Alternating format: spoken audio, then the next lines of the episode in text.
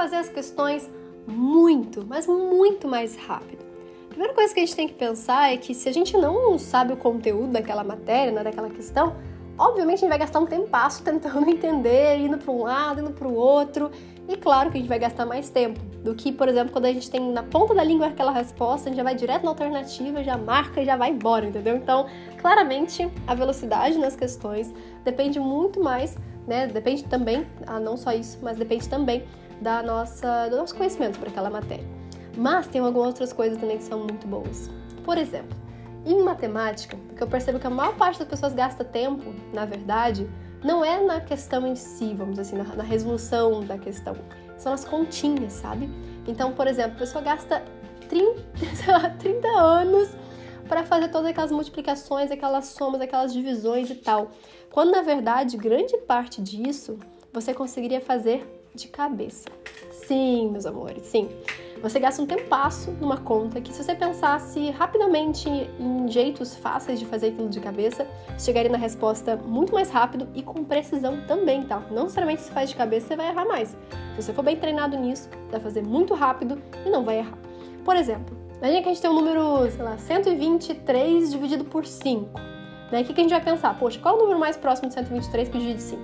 125, entendeu? Então assim você vai pensar em números que são aproximados nesse primeiro momento, e geralmente nas questões do Enem eu já olho a alternativa, eu já penso, poxa, esse cara quer as, sei lá, três casas decimais ou tem uma diferença bem grande entre as alternativas. Que, por exemplo, né, se eu achar um número próximo daquele número ali que está na alternativa e achei de cabeça, mesmo sem descobrir qual é a terceira casa decimal, é claro que é aquele, aquele valor, sabe?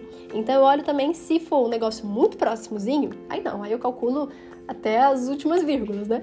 Mas se for um negócio que eu percebo que eu consigo ir direto, aproximando mesmo os números, nossa, a gente faz muito mais rápido e não erra, entendeu? Só que para não errar, não adianta fazer isso na prova. Tem que fazer agora, desde já, fazer as continhas de cabeça. Não só as continhas, né, de soma, divisão, multiplicação e tal, mas também a própria equação. Sabe aquela pessoa que tem para fazer uma equação, ela tem que fazer em 30 linhas, tipo, ah, passa um menos menos 2 para outro lado, fica mais 2. Você repete tudinho para escrever só aquele mais 2. Aí depois, ah, x passa, né, passa dividindo ali, 40x é igual a tanto. Passa o 40 dividindo, entendeu? Esse negócio você consegue fazer mais rápido. Então, é você se acostumar a tentar pular duas linhas, sabe? Então, em vez de fazer uma equação que você começa a fazer, depois cada movimento tem que escrever de novo, Tenta fazer dois movimentos daquela equação. E assim você consegue começar a fazer muito mais rápido no início, sem você errar mais. Mas quando você se acostuma, você passa a fazer aquilo de forma muito natural, sabe? E você não comete mais esses mesmos erros. E uma coisa que eu percebi bastante, sabe aqueles erros bobos, assim, de a gente trocar sinal? Ou sabe uma divisão que a gente bota um zero a mais e a gente não viu e tal? Quando a gente faz de cabeça, a gente tem que pensar sobre aquilo.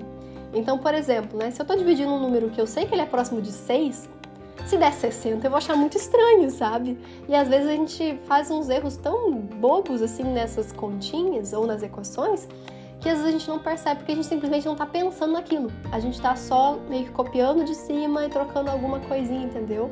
Se a gente realmente pensa naquilo, a gente começa a perceber nossos erros, a gente começa a perceber os furos que a gente tá deixando nessa, nessa resolução. Então, tá aí uma dica muito boa para vocês. Uma das, tem várias dicas sobre isso também. Inclusive, várias, várias na estratégia de prova que a gente vai lançar em breve para vocês. E, mas é claro, fiquem aqui de olho em todos os podcasts, todos os né, conteúdos que eu vou lançar para vocês, porque tem muita coisa boa e agilidade faz parte da estratégia de prova também. Tá bom, João galera? Vamos lá pro próximo podcast. Aproveitem muito esse conteúdo que eu vou lançar para vocês.